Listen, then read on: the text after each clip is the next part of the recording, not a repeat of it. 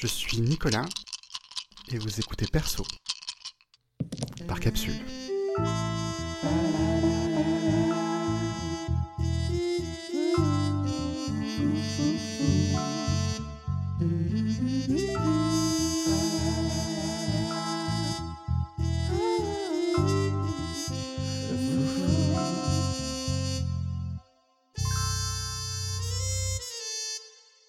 Bonjour à tous, bienvenue sur Perso. Euh, je m'appelle Nicolas et euh, je vous accueille ici sur ce podcast accueilli par Capsule et j'ai avec moi Louise. Nous allons parler ensemble, dans le cadre de ce podcast, des personnages de jeux de rôle que nous jouons en jeu de rôle sur table et du rapport avec notre propre identité. De mon côté, je pratique le jeu de rôle depuis un long moment, je suis présent sur les réseaux, j'en discute volontiers et j'ai avec moi Louise, Louise, est-ce que tu saurais nous dire qui tu es? Bonjour, je m'appelle Louise, j'ai 32 ans depuis hier. Euh, je, suis, je travaille en freelance, en ligne, et pour moi, le jeu de rôle, c'est une manière euh, de m'évader, d'explorer un peu ma créativité, tout en découvrant plus de choses dans l'univers euh, médiéval fantasy et dans l'espace. Ce sont un peu mes, mes, mes deux sujets préférés. Voilà. Ce sont des choses que tu explores avant tout dans le jeu de rôle ou c'est où tu avais une affinité littéraire dans, ces univers-là avant d'arriver au jeu de rôle? Oh, Très bonne question. Je pense que c'est deux choses qui se nourrissent l'une l'autre. Tu trouves dans des livres des éléments que tu apprécies et que tu réutilises après dans tes personnages ou dans les scénarios que tu écris. Et les scénarios que tu mets en scène ou le jeu que tu, que tu crées pour euh, tes joueurs euh, te, te envie d'explorer plus l'univers dont tu t'es inspiré peut-être ou de, chercher d'autres auteurs que tu connaissais pas. Donc ce sont deux choses qui se nourrissent, je pense. Quelque chose qui me semble aussi intéressant, c'est que tu parles de jeu comme un moyen d'expression personnelle. S'il y a une affinité culturelle autour de ça, est-ce que ce sont aussi des choses du coup qui te parlent avec un angle très personnel et intime?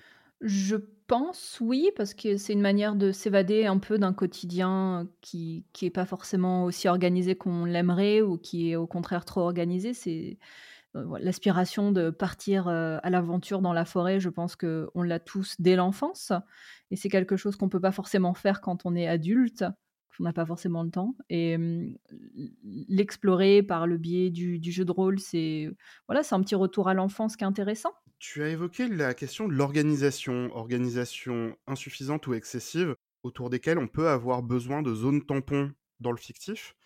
tu m'avais confié un peu plus tôt que tu as un peu plus tendance à être maître du jeu que joueuse. Je pense que c'est plus facile de trouver des joueurs que de trouver des maîtres du jeu de manière générale. Et à certains moments, bah, tu, te dévoues un peu pour, pour la cause et tu prends goût. J'entends. Euh, un peu ce qu'on appelle le forever DM, l'idée de se dévouer, donner, de, donner de soi pour ça, parce qu'on parce qu'on a envie qu'il y ait du jeu autour de nous et être la personne qui s'y colle. je vois l'idée. Et, et, du coup, toi, de ton côté, ça te, ça te permet d'étreindre des organisations qui font sens ou au contraire d'étreindre un chaos qui te, qui te manquerait par ailleurs? Euh, je pense que pour moi, euh, être euh, maîtresse du jeu, c'est l'occasion de, de, de, voir que essayer de contrôler les choses, ça sert à rien parce que je pense que tous les maîtres du jeu ont déjà créé des donjons avec toutes les pièces décrites et des personnages décrits avec leur, leur backstory et au final, nos personnages vont pas dans le donjon et ils parlent pas à nos personnages, aux, aux personnages qu'on a créés. Tout ce qu'on a préparé, tout ce qu'on a organisé sert un peu à rien de ce côté-là. Et c'est une bonne leçon pour moi, pour le quotidien. C'est une bonne leçon pour le quotidien parce qu'à côté de ça, dans ton quotidien, dans ta, dans ta vie de tous les jours, tu as tendance à être quelqu'un de plutôt très organisé, très carré, qui peut-être a tendance à trop cadrer ces choses-là? Oui. oui. Alors c'est personnel, évidemment, c'est quelque chose par rapport à ma personnalité, mais c'est aussi un besoin professionnel. Euh, mon travail, euh, en gros, c'est d'être assistante administrative et c'est nécessaire pour moi d'avoir euh, tout qui est catégorisé, organisé, de rappeler aux gens les rendez-vous, les meetings, les choses comme ça. Mmh, d'un côté, c'est quelque chose que j'aime beaucoup, je trouve beaucoup de réconfort là-dedans, mais de l'autre, je sais que c'est pas forcément positif pour moi sur le long terme et que laisser un peu de place à l'inattendu et au chaos, c'est une bonne chose. et par le biais de d'être maître du jeu, ça arrive assez régulièrement que ça n'aille pas du tout dans la direction qu'on souhaite et c'est comme une thérapie, mais en version léger, tu vois? Microdose. Je vois l'idée, je vois l'idée. C'est assez, heu, assez malin, heu, comme, heu, comme manière d'approcher ça.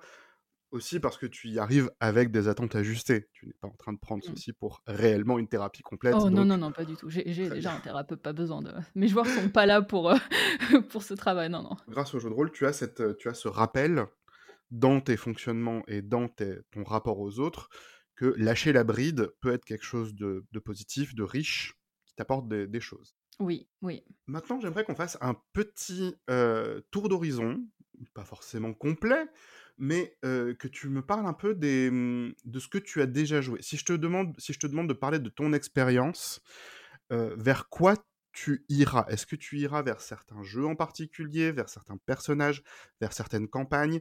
Qu'est-ce qui t'a marqué et qu'est-ce qui fait partie de ton parcours, à ton sens?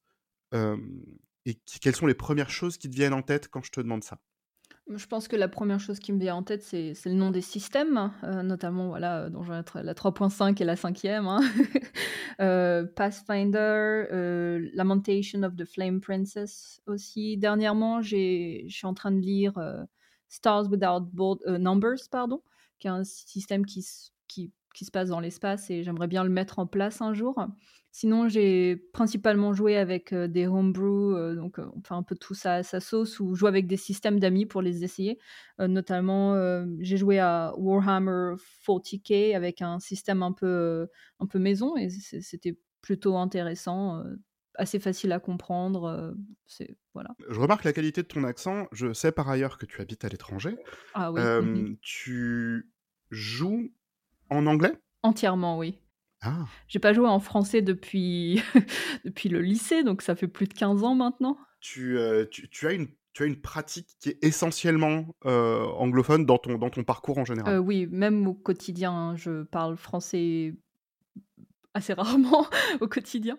C'est plutôt l'anglais ma langue de communication et par conséquent, l'essentiel des termes et l'essentiel des rôles, par exemple, ou des classes ou des rangs, des trucs comme ça, je les connais principalement en anglais. J'ai pas forcément les mots en français pour le décrire. D'accord. C'est des choses qui me touchent de près pour le coup, puisque, heu, de mon côté, je suis angliciste, j'ai fait des études d'anglais et j'ai j'ai grandi dans une famille bilingue et l'idée de, mmh, l'idée d'avoir des éléments de son identité liés à la langue dans ce qu'on dans la façon dont on se construit et dans la façon dont on se développe à l'âge adulte, heu, sont des choses qui me touchent de près. De ton côté, tu dis que dans ton quotidien, l'anglais est ta langue de communication. Est-ce que du coup, tu as une part de tu dirais que ça fait aussi partie de ton identité aujourd'hui, que l'anglais est quelque chose de naturel? Est-ce que, par exemple, tu rêves en anglais? Est-ce que tu est-ce que des plaisanteries te viennent en anglais en 1er ou ce genre de choses? Mmh, c'est une bonne question. Heu, je pense que c'est kiff kiff, avec le français parce que même si je parle pas le français au quotidien, c'est quand même la langue que j'ai utilisée dans toute mon enfance, adolescence. Heu, c'est une langue que j'aime beaucoup, c'est une langue magnifique, le français. Heu, je pense que l'anglais me vient beaucoup pour, certaines blagues, mais les mots d'esprit, les traits les plus fins, ça passe plutôt par le français qui, à mon avis, s'y prête beaucoup mieux. Heu et jouer un personnage par ailleurs qui quand quand tu joues sur une table anglaise et que ton personnage est étranger, tu peux utiliser des mots français ici et là et ça marche bien aussi. Je sais pas si tu as déjà essayé? J'ai une très, très courte expérience, heu, de jouer en langue étrangère. Hem, c'est-à-dire que j'ai vécu au Royaume-Uni, et quand j'y ai vécu, j'ai fait partie d'un club de jeux de rôle. J'ai un peu pratiqué ça. Et un peu plus tard, j'ai eu l'occasion de mener un peu en anglais aussi quand je suis arrivé sur Lyon. Mais dans l'ensemble, l la majorité de ma pratique, est en français. Mais justement, du coup, je trouve que je trouve que c'est intéressant dans dans ce que ça pose comme rapport à l'identité, comme rapport aussi à ce qu'on construit, à ce qu'on à ce qu'on fait varier, au Mmh mh. final, parce que parce que le jeu de rôle va nous permettre d'explorer des choses qui sont au-delà de ce qu'on connaît et de ce dont on a l'habitude et qui peuvent nous permettre de sortir un peu de de ça. Toi, du coup, tu mènes essentiellement du jeu Mmh mh. dans une langue étrangère, pour toi, enfin, qui n'est pas l Oui, oui. ta langue, heu, ta langue natale. néanmoins une langue que tu que que tu maîtrises, bien sans problème et tu maîtrises ceci pour d'autres personnes qui sont des anglophones natifs? Alors, comme je suis à l'étranger, j'ai joué évidemment avec, heu, des anglais natifs parce qu'ils étaient expatriés également. Mais, heu, non, non, l'anglais, c'est la langue de communication de la table parce que les joueurs parlent leur langue maternelle, qui est le croate, par exemple. D'accord. Du coup, c'est, ça va être intéressant du coup de voir que vous créez quelque chose en commun. Vous créez un espace fictif dans lequel vous allez pouvoir chercher des choses dans une langue qui n'est aucune de vos langues principales. C'est vrai, oui. Ça me fascine parce que pour le coup, on parle beaucoup de, par exemple, d'une, langue auxiliaire ou d'une lingua franca qui a comme seul objectif d'arriver à communiquer, d'arriver à se dire les choses, d'arriver à se dire passe-moi le sel, heu, c'est combien pour le sucre, tout ce genre de choses, qui n'a pas forcément de rapport au loisir à proprement parler, ou à la création artistique, ou à la représentation théâtrale ou ce genre de choses. Je trouve ça drôlement intéressant du coup ce que tu ce que tu dis sur le fait que tu poses cet espace avec des gens autour de toi et que vous créez quelque chose en commun dans une langue qui n'est bah, qui n'est pas votre langue native en fait. Ah, j'ai une petite anecdote à ce sujet qui va t'intéresser, je pense. Donc, heu, tu sais que, heu, dans dans le jeu de rôle, il y a des il y a des bonus, il y a des malus et le mot malus existe pas en anglais je l'ai forcé à ma table parce que, l l'équivalent en anglais, heu, je crois que c'est penalty ou quelque chose comme ça, ne me vient pas du tout naturellement et l'une des règles à ma table, que je dis aux joueurs, c'est voilà, donc un bonus, c'est quand il y a des points supplémentaires et le contraire, c'est un malus et on l'utilise et si vous l'utilisez pas, vous pouvez arrêter de jouer avec moi. C'est une blague évidemment et les gens s'y prêtent assez rapidement parce que c'est un mot qui qui vient tout de suite à l'esprit quand on parle de quelque chose de négatif, c'est un malus. Mais oui, mais pour le coup, je trouve ça super intéressant de voir qu'il y a des il y a des mots qui semblent évidents, qui existent pas forcément. Heu, moi, je m'étais déjà fait avoir avec quelques faux amis, heu, avec des mots qui me viennent tout seuls parce que c'est le mot français qui me semble évident et heu, dans la pratique, c'est en fait, ça veut pas dire la même chose en anglais et oui, oui, donc je vois, je vois tout à fait l'idée. Tu as une expérience sur certains systèmes, tu disais donc la 3.5, la 5e Mmh mh. édition, c'est-à-dire Donjons et Dragons. Tu parlais de de Stars Without Number, de de de jeux comme ça. Est-ce que tu, est-ce que tu saurais me parler, heu, par exemple, de l'ambiance générale, par exemple, d'une campagne que tu aurais menée ou de certains personnages spécifiques qui correspondent à soit des personnages qui t'ont beaucoup marqué et que tu as beaucoup aimé jouer, que tu as beaucoup aimé amener, Mmh mh. hem, soit des récurrences que tu as remarquées dans ton jeu? Mmh. Je pense que mes personnages, quand moi je joue un personnage, ce que j'aime bien développer, c'est une certaine ambivalence ou un paradoxe ou quelque chose d'inattendu et j'ai par exemple, heu, à l'esprit un demi-orc, heu, qui était artificier parce que les orcs ça aime la violence, tu vois? Mais en même temps qui avait un peu des origines aristocratiques et heu, pour qui le raffinement et la politesse c'était important, mais tout en adorant les explosions et les choses qui se démolissent. Il y a ce paradoxe qui est présent ici. C la violence aussi qui va avec, heu, un personnage plutôt beau, c'est un lieu commun assez assez courant je pense, heu, la belle guerrière qui pourtant, heu, peut tuer quelqu'un, facilement, c'est quelque chose qu'on retrouve, assez souvent. Donc ce que je retrouve beaucoup dans mes personnages, c'est en effet un paradoxe ou une opposition entre 2 qualités une qualité et un défaut auquel on ne s'attend pas forcément et ça peu importe le système d'ailleurs. Je trouve que c'est intéressant. Un, sniper, heu, médic. Quelqu'un dont le travail c'est de tuer à distance mais qui pourtant va se rapprocher pour soigner également. C'est j'aime bien mettre en scène des paradoxes. D'accord. C'est des choses que tu, heu, explores à l'échelle de personnages et aussi à l'échelle de trames narratives plus larges? Est-ce que c'est quand tu penses une campagne, quand tu penses une histoire, un développement, tu vas aussi chercher à justement appuyer sur des, des contradictions, des oppositions pour voir justement où ça peut te mener? Mmh, c'est intéressant que tu en parles parce que maintenant que j'y réfléchis, j'ai un peu le sentiment que c'est le cas en effet, que j'aime beaucoup que le méchant ce soit, heu, en fait quelqu'un euh, qui donne pas l'impression d'être le méchant ou que le, enfin, c'est évidemment des, lieux communs et des raccourcis, ou que le gentil justement ce soit une créature un peu horrible qui ait besoin d'aide. Je pense notamment mon dernier scénario, c'était un dragon qui provoquait accidentellement des tremblements de terre et la raison pour laquelle il faisait ça, c'est parce qu'il était emprisonné dans ses rêves par quelqu'un d'autre. Donc le premier réflexe des, aventuriers, c'était est-ce qu'on doit tuer le dragon? Alors que non, c'est pas lui le méchant, c'est une victime, faut l'aider.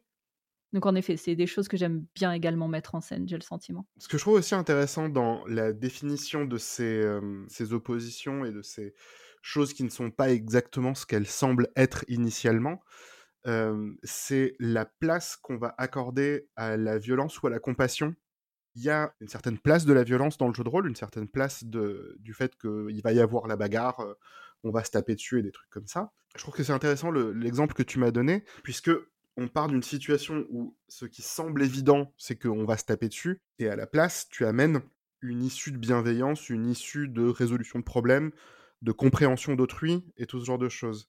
Est-ce qu'il y a quelque chose de conscient dans ta construction de ceci ou est-ce que c'est juste que pour toi c'est normal que le monde soit plus nuancé qu'il en est l'air? Alors, c'est pas du tout quelque chose que j'ai à l'esprit quand je construis un scénario. Ce que j'ai, la mise en avant de certaines valeurs. Ce que j'ai à l'esprit, c'est plutôt euh, un possible retournement de situation, quelque chose d'inattendu, pour que les joueurs soient surpris, qu'ils restent toujours un peu attentifs et qu'ils ne se laissent pas aller juste parce qu'il y a un dragon. C'est pas forcément lui le méchant de l'histoire. Peut-être que voilà, c'est lui la victime faut, faut chercher un peu plus loin que les apparences. Faut pas se fier aux apparences. Tu cherches à jouer aussi avec les attentes de ton groupe? Évidemment, je pense que c'est très important en tant que maître du jeu de prendre les éléments que les joueurs nous donnent et de les incorporer à l'histoire et à terme de lier le background de leur personnage à la trame plus complète de, du, scénario. Ça les, comme ça, ils s'investissent plus dans le jeu, évidemment. Est-ce que du coup, c'est quelque chose que tu construis spécifiquement avec certains PJ en tête En te disant Ah, euh, cette personne a telle attente en arrivant à cette table, cette personne arrive avec telles habitudes et je l'ai déjà vu fonctionner de telle façon et telle autre. Et si je veux la prendre à revers, ça sera particulièrement pertinent de travailler sur cet aspect spécifique ou est-ce que tu as tendance à plutôt écrire des, des, scénarios sans rapport spécial à une personne ou l'autre en te disant que ça ferait une chouette histoire et ça prendrait de court n'importe qui Plutôt la première option. alors, je construis un, scénario d'abord en lui-même, une trame assez simple, et après, quand les personnages développent un peu plus leur, leur histoire, je prends des éléments dans l'histoire de leur personnage pour les rattacher à la trame de mon scénario. Donc tout ça, évidemment, c'est en mouvance, hein, ça change à chaque fois, ça, évolue en fonction des jeux. Il n'y a pas de, fin officielle euh, établie avant le début du jeu. Un scénario dans ma tête, c'est quelque chose qui se construit avec les joueurs. Je, suis quand même assez intéressé par cette question de, cette question de rapport à l'autre et de, de ce qu'on explore avec un groupe. Manifestement, tu dis qu'il y a toute une part de ton processus de construction et de ton processus de, de création narrative qui va dépendre de ce que font les gens en face et de ce que proposent les gens en face. Est-ce que tu as tendance à jouer avec des gens qui sont déjà des amis, qui sont déjà des proches? Ou est-ce que tu as plutôt tendance à jouer avec des gens qui cherchent une table et qui sont pas forcément des, potes au départ et avec qui, par la grâce du jeu, par l'affinité qu'on construit en jouant, deviennent plus tard des amis? Je pense que comme je suis expatriée, la question est un peu la réponse est un mélange des deux en fait. Donc je j'ai commencé à jouer pour, euh, rencontrer des gens parce que, euh, quand on est, un adulte à l'étranger, c'est un petit peu difficile de faire des rencontres. Euh, et au fur et à mesure de ces jeux, certains des joueurs deviennent des amis qu'on incorpore à d'autres tables dans lesquelles il y a des nouveaux venus qu'on connaît pas et avec lesquels on fait connaissance. C'est un mélange des deux. Je trouve intéressant le fait que tu rattaches ça à ton expatriation, parce que un des, un des sujets qui me, qui me turlupine, c'est le fait de se faire des amis à l'âge adulte. Mmh je trouve que c'est extraordinairement compliqué. J'ai l'impression C'est plus facile pour moi, parce que je suis une femme, je pense. Possible. Ça a d'autres aspects qui peuvent être compliqués pour d'autres ou quoi, mais mmh j'ai cette sensation que construire des amitiés, construire des liens à l'âge adulte est quelque chose de complexe et Mmh que avoir un loisir donne effectivement un axe qui permet d'aller vers ça. Et je trouve ça intéressant que tu relis ça à ton expatriation parce que l'expatriation, effectivement, c'est une circonstance de vie qui t'amène à être plus isolé que si tu étais dans un endroit où tu as toujours vécu, par exemple. De mon côté, je sais que j'ai vu énormément de gens qui, en restant dans le même endroit et en restant dans leur zone de confort culturel, en tout cas, ont ce problème, ont ce problème d'avoir du mal à aller vers euh, des gens et qui, du coup, vont s'appuyer sur, euh, bah, par exemple, le jeu de rôle. Tu disais tu, tu joues avec d'autres gens qui ne sont pas non plus des anglophones natifs. Est-ce que tu es allé vers des communautés expatriées pour, euh, le jeu, justement? Heu, alors pas directement.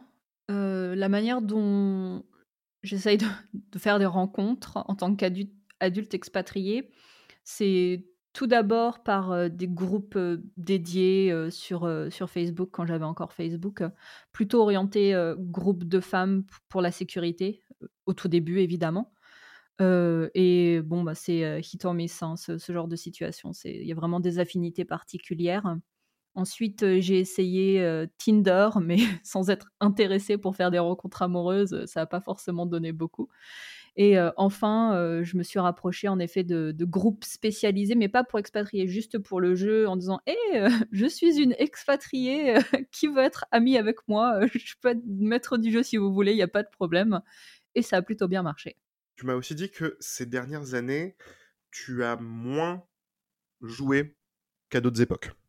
Oui, je pense que la pandémie a beaucoup impacté tout le monde de manière générale Ah, parce que et du coup, heu tu jouais en, en IRL Oui, oui, j'invitais les gens dans mon salon, c'était c'était agréable. Je pense que jouer en ligne, c'est c'est bien, hein, c'est il y a pas de problème, mais heu, bon, j'ai tendance à être un peu distraite par d'autres choses. J'ai 2 écrans, j'ai un téléphone, heu, j'ai un chat.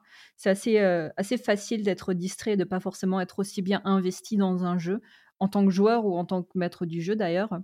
Alors que quand tu quand tu invites des gens pour faire une partie, ça devient un événement. C'est un peu comme une soirée, heu, c'est une soirée d'ailleurs. Tu tu les invites, heu, il y a un peu à bouffer, il y a un peu à boire, on s'amuse bien, on crée une histoire ensemble, on crée des bons souvenirs. Parfois, on se dispute sur des trucs nuls, parfois on rigole ensemble, d'un événement amusant et je pense que c'est, mmh, beaucoup plus immersif, pour les joueurs ou pour le maître d'ailleurs, que de jouer en ligne et si à quitte à choisir, je préfère jouer en présentiel. D'accord, c'est super intéressant pour le coup, ça me, ça me parle beaucoup dans la mesure où euh, l'essentiel de ma propre pratique était euh, en présentiel jusqu'à la pandémie. Et la pandémie a fait complètement basculer ma pratique. Et j'aurais la possibilité de voir des gens. J'ai perdu mes marques de ce côté-là. Et euh, du coup, ces dernières années, c'est quelque chose qui fait moins partie de ta vie, puisque effectivement, tu as moins d'affinité avec le jeu en ligne.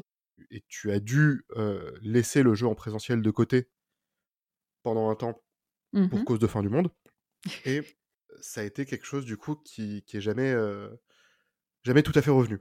Alors parce que j'ai un peu évolué professionnellement, enfin il s'est passé d'autres choses évidemment à côté, mais, hem, aussi, hem, ma l'idée de base que j'avais quand quand je me suis rapprochée de ces groupes pour jouer et que j'ai essayé de faire des rencontres, c'était de sortir un peu de chez moi. Parce que comme je travaille à la maison, et que j'étais expatriée, j'ai j'ai pas j'avais pas de famille ici. Moi, je voyais pas forcément beaucoup de monde et heu, des relations en ligne, j'en ai déjà. J'ai déjà, heu, mes amis en France, ma famille en France, avec qui je garde des contacts, heu, par le biais d'internet et j'ai pas forcément envie de cultiver plus de contacts en ligne, sachant que mon travail également est là en ligne. Tous mes partenaires commerciaux communiquent en ligne. Je voulais sortir de chez moi, je voulais voir des gens, je voulais découvrir un peu la ville, je voulais m'imprégner un peu de la culture et c'est pour ça que jouer en présentiel, pour moi, c'était important. Je jouer en ligne, je peux très bien le faire avec mes amis en France, mais j'ai pas envie de le faire comme ça. J'ai envie de de de faire de nouvelles rencontres. D'accord. C'est super intéressant du coup parce que ça, ça inscrit le loisir dans, dans l'espace où tu habites, pas seulement dans quelque chose de qui se passe dans l'esprit uniquement et qui, euh, et qui, qui nourrit l'esprit comme lire un livre, mais vraiment comme quelque chose de social. On a démarré cette discussion autour du fait que le jeu de rôle, c'est avant tout quelque chose qui te sert à t'évader, qui te sert à voir autre chose, qui te sert à à avoir des points de vue qui sont, qui sont pétillants, intéressants autour de ça. Là, du coup, ce que tu me dis, c'est que le jeu de rôle te sert à ça, mais dans la pratique, va devoir exister avant tout dans, un, dans l'espace physique autour de toi. Alors, c'est, c'est pas obligatoire, mais c'est une plus-value pour moi. J'entends, j'entends. C'est, c'est en tout cas ce que tu cherches. Oui, c'est, c'est une construction personnelle parce que tu joues au jeu de rôle car tu en retires quelque chose de l'ordre personnel, comme tous les loisirs, comme, comme tous les hobbies que tu peux avoir. Tu les fais parce que ils te donnent quelque chose à toi personnellement, mais c'est aussi euh, euh, par sa nature une activité sociale que tu fais avec d'autres personnes. Et je pense que euh, si tu n'essayes pas de construire quelque chose avec tes joueurs, ou toi avec ton, ton maître du jeu, euh, tu perds un peu le principe de ce jeu qui est un jeu social, qui est un jeu communautaire où tu, tu joues ensemble, vous construisez ensemble. Donc en effet, tu en tires quelque chose pour toi, mais tu construis ça avec d'autres personnes. Et après, le lieu où ça prend place, bon, bah, ça dépend des, préférences. D'autres personnes vont préférer jouer entièrement en ligne parce qu'ils ne veulent pas euh, faire le trajet, euh, ramener euh, leurs fiches de personnages qu'ils ont perdues, etc. Et pour moi, bon, c'est plutôt un événement social. Je vais, je vais, m'habiller différemment, peut-être. si on peut se mettre en costume, c'est encore mieux parce que se déguiser quand tu es adulte, c'est assez rare. Et le jeu de rôle, c'est la, la parfaite occasion de le faire. Donc, c'est quelque chose que tu fais avec d'autres personnes social. Excellent. C'était une bonne occasion du coup de sortir de chez toi, de faire des choses. Est-ce que, à part ces trois dernières années, qui ont donc été un peu compliquées pour les raisons qu'on a évoquées, tu as eu d'autres périodes dans ta vie sans jeu, des, périodes, des périodes, des, dry spells? Oh, mes années de master, pas le temps. Pendant mes études, c'était un peu compliqué. en fait, j'ai joué beaucoup quand j'étais, au lycée. J'ai joué beaucoup quand j'étais un peu jeune adulte, jeune adulte, genre 18-19 ans, pas tout à fait adulte en fait. après, j'ai dû arrêter pour des raisons le travail, hein, les études, c'est un peu c'est un peu compliqué et j'ai repris, en en m'expatriant. Est-ce que c'était quelque chose qui te manquait à ce moment-là? Oui, oui, beaucoup. Tu y pensais, ça te restait en tête, tu avais encore envie de ça, mais juste pas vraiment la possibilité, c'est ça? Exactement, oui. Bah, là, en ce moment, c'est la même chose aussi. Je crois que j'ai pas joué depuis depuis plus de 6 mois et c'est ça gratte un peu, tu vois? Il faut la dose! Non, bien sûr.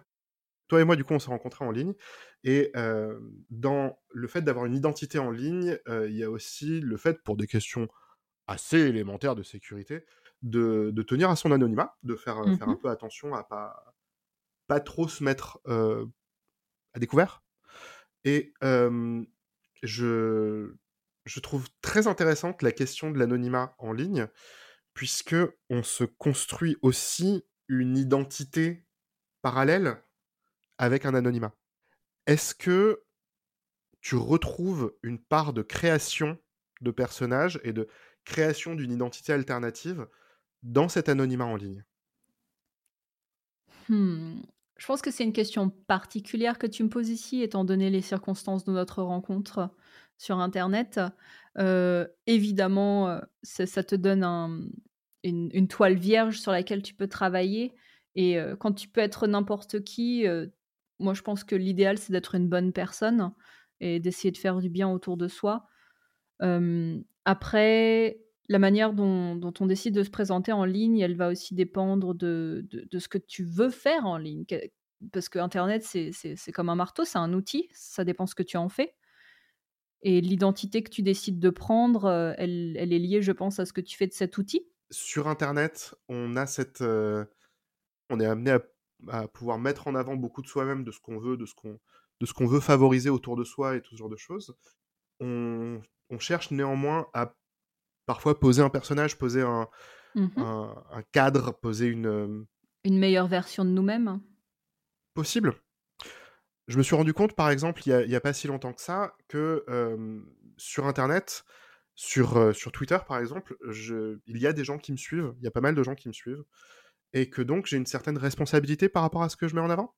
Alors que bon, je suis pas exactement dans un cas d'anonymat à titre personnel, puisque j'ai à peu près aucune pudeur par rapport à ma propre identité mais j'ai, je veux quand même faire attention à qu'est-ce que c'est que cette cette persona, cette personnalité que je mets en avant.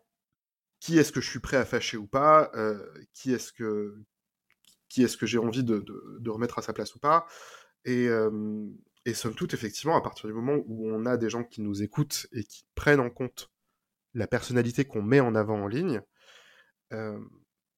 on se retrouve aussi à devoir faire attention à un personnage tel qu'on le crée. Je suis un peu d'accord avec toi. Alors, c'est très particulier ce que tu es en train de me, demander parce que j'ai pas de j'ai pas de réseaux sociaux personnels, par exemple.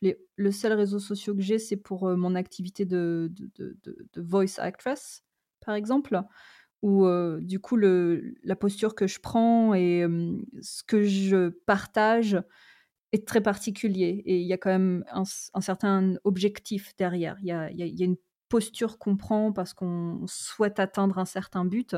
Et je suis pas simplement un, personnage, euh, pardon, pas un personnage, mais une, personne privée qui va avoir son compte avec ses amis, par exemple. C'est, j'ai pas de présence en ligne comme ça. Par conséquent, ce que j'ai pas forcément de forum sur lequel je peux juste partager mes idées et dire ce que je pense euh, de manière générale au quotidien. C'est super intéressant parce que du coup, dans la question que, telle, que, telle que je te la posais, j'imaginais un écart entre une présence en ligne, euh, une présence en ligne perso et une présence en ligne euh, jouée. Mmh et c'est pas le cas. Non. Ah, d'accord. Du coup, effectivement, on n'est pas du tout sur le, sur le, le, même, le même écart entre, entre, entre personnages et joueurs, en quelque sorte le, compte par lequel que tu me connais, c'est déjà un peu un personnage, même s'il y a beaucoup de choses qui sont moi, il y a beaucoup de choses qui sont réelles et c'est c'est beaucoup de mes vraies affinités et de mes vraies préférences qui sont présentées. C'est j'ai pas de compte personnel en fait. J'ai pas Facebook, j'ai pas Instagram, j'ai pas de trucs comme ça. C'est quelque chose de drôlement intéressant parce que justement, on m'avait j'ai un, ami qui me dit souvent que un de ses problèmes avec le jeu de rôle, c'est la l'énergie que ça lui demande d'arriver à gérer deux niveaux sociaux à la fois. Ça lui demande une très grande énergie d'arriver à faire attention à ce que lui, il fait autour de la table avec d'autres gens, en même temps que ce que son personnage agit avec les autres personnages. Ce serait intéressant de savoir s'il a un passé un peu traumatique. Dans le sens, est-ce qu'il a vécu certains traumas dans son enfance ou est-ce que justement il n'en a pas vécu et par conséquent pour lui c'est plus difficile de compartimentaliser parce qu'il n'a pas forcément vécu ces traumas, sans vouloir bien sûr supputer sur son expérience personnelle. Il n'y a aucun problème de ce côté-là. De fait, c'est une personne qui a dans sa vie ce qu'on appelle du masking et mmh qui a l'habitude effectivement de, de, pour passer en société, mmh de mettre au second plan tout un ensemble de choses et de présenter un visage qu'on attend de lui. Mmh, c'est étrange dans ce cas-là, parce que ça devrait être plutôt facile, je pense, dans ce cas, d'alterner euh, les personnages, mais Le truc, c'est que le masking, il sait le faire, mais c'est pas quelque chose de confortable. D'accord, ok. Ok, non, ça a du sens. Du coup, ça reste quelque chose de quelque chose d'intéressant à mon sens à, à voir. Du coup, effectivement, tu, fais donc partie de ces gens qui compartimentent très bien euh, dans, leur vie en ligne. J'aimerais quand même te, du coup, te poser une question euh, un peu pour, euh, pour commencer un peu à clore tout ça. Est-ce que tu dirais que la pratique du JDR est un genre de miroir tendu pour toi? Est-ce que ça te permet de voir quelque chose de toi? Ou est-ce qu'au contraire, on est vraiment purement dans le monde de, de la fiction la plus totale, euh, sans rapport avec quoi que ce soit, et que et que c'est, une évasion qui n'a pas de lien avec ton identité. Non, je, je pense que c'est une forme de miroir euh, qui peut avoir plusieurs objectifs ou plusieurs fonctions. Euh, un miroir qui peut sublimer certaines, certaines qualités ou qui, certains défauts, par exemple. Un miroir qui, qui aurait plutôt tendance à vouloir corriger certaines choses, quelque chose que tu n'aimes pas par rapport à toi ou à la manière dont tu te comportes, que tu vas essayer de corriger dans un personnage, dans son arc euh, d'évolution.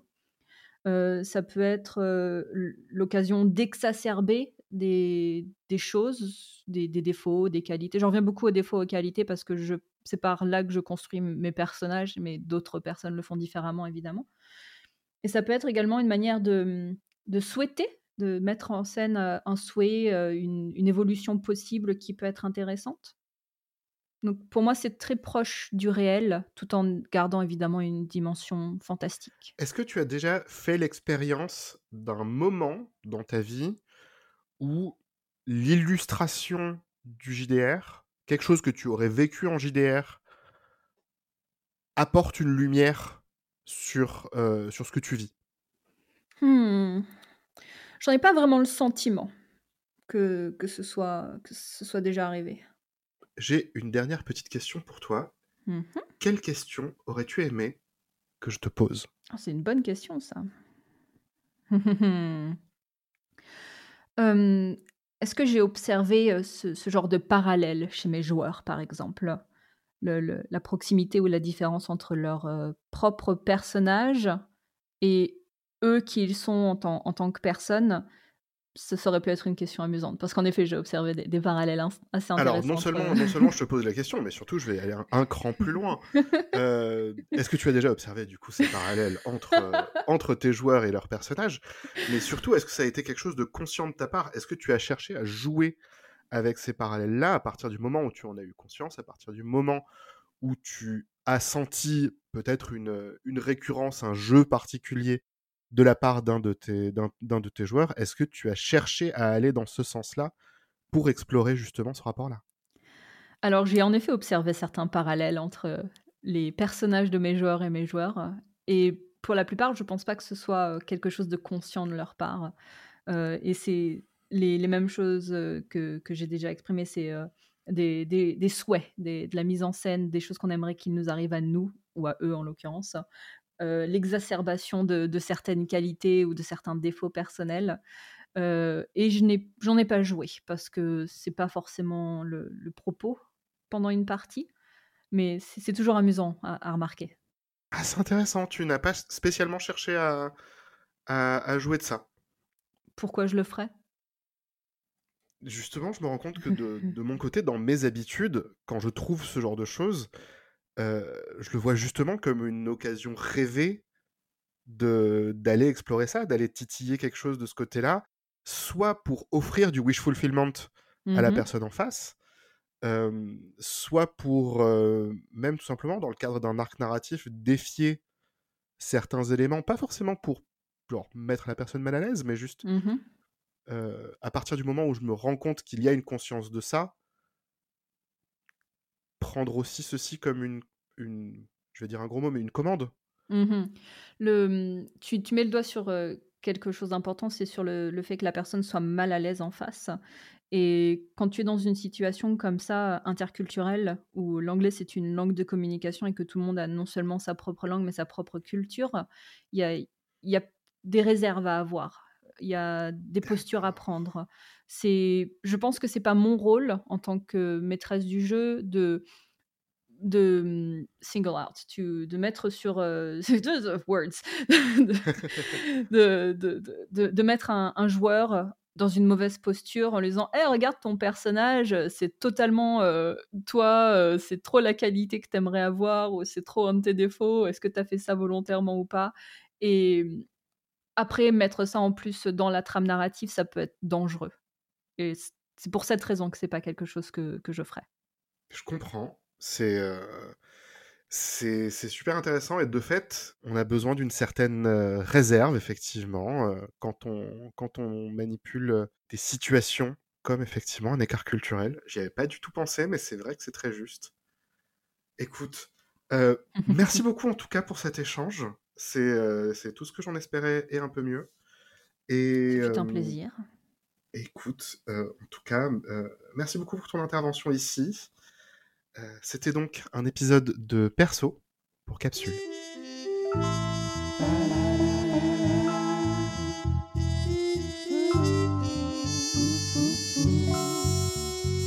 C'était Perso, une production Capsule.